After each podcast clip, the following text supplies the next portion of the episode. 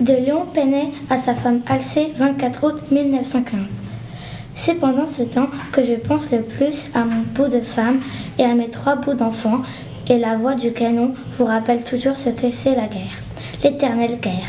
Chacun de ces coups vous serre la poitrine. Pour être tranquille à la guerre, il ne faut avoir ni bout de femme ni bout d'enfant. De Léon Auriel à son épouse Félicie le 12 décembre 1915. Je me, lève, un peu tard, comme on est heureux d'être éloigné du danger immédiat que l'on a en première ligne. Comme on se sent tranquille, le canon peut nous attendre, c'est certain.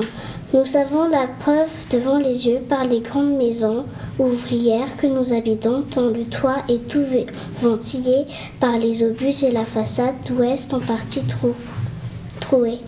Qu'importe, c'est un danger lointain qu'on craint moins. De Martin Vallagou à ses deux fils, Maurice et Raymond, 26 août 1914. Mes chers petits, du champ de dévastation où nous sommes, je vous renvoie ce bout de papier avec quelques lignes que vous ne pouvez encore comprendre.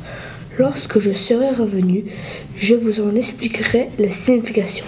Mais si le Vosard voulait que nous ne puissions les voir ensemble, vous conserverez ce bout de papier comme une précieuse relique. Vous obéirez et vous soulagerez de tous vos efforts votre maman pour qu'elle puisse vous élever et, et tous vous instruire jusqu'à ce que vous puissiez vous instruire vous-même.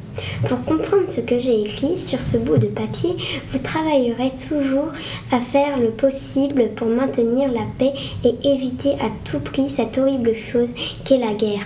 Ah, la guerre, quelle horrible horreur Villages incendiés, animaux périssant dans les flammes, êtres humains déchiquetés par les mitrailles. Tout cela est horrible.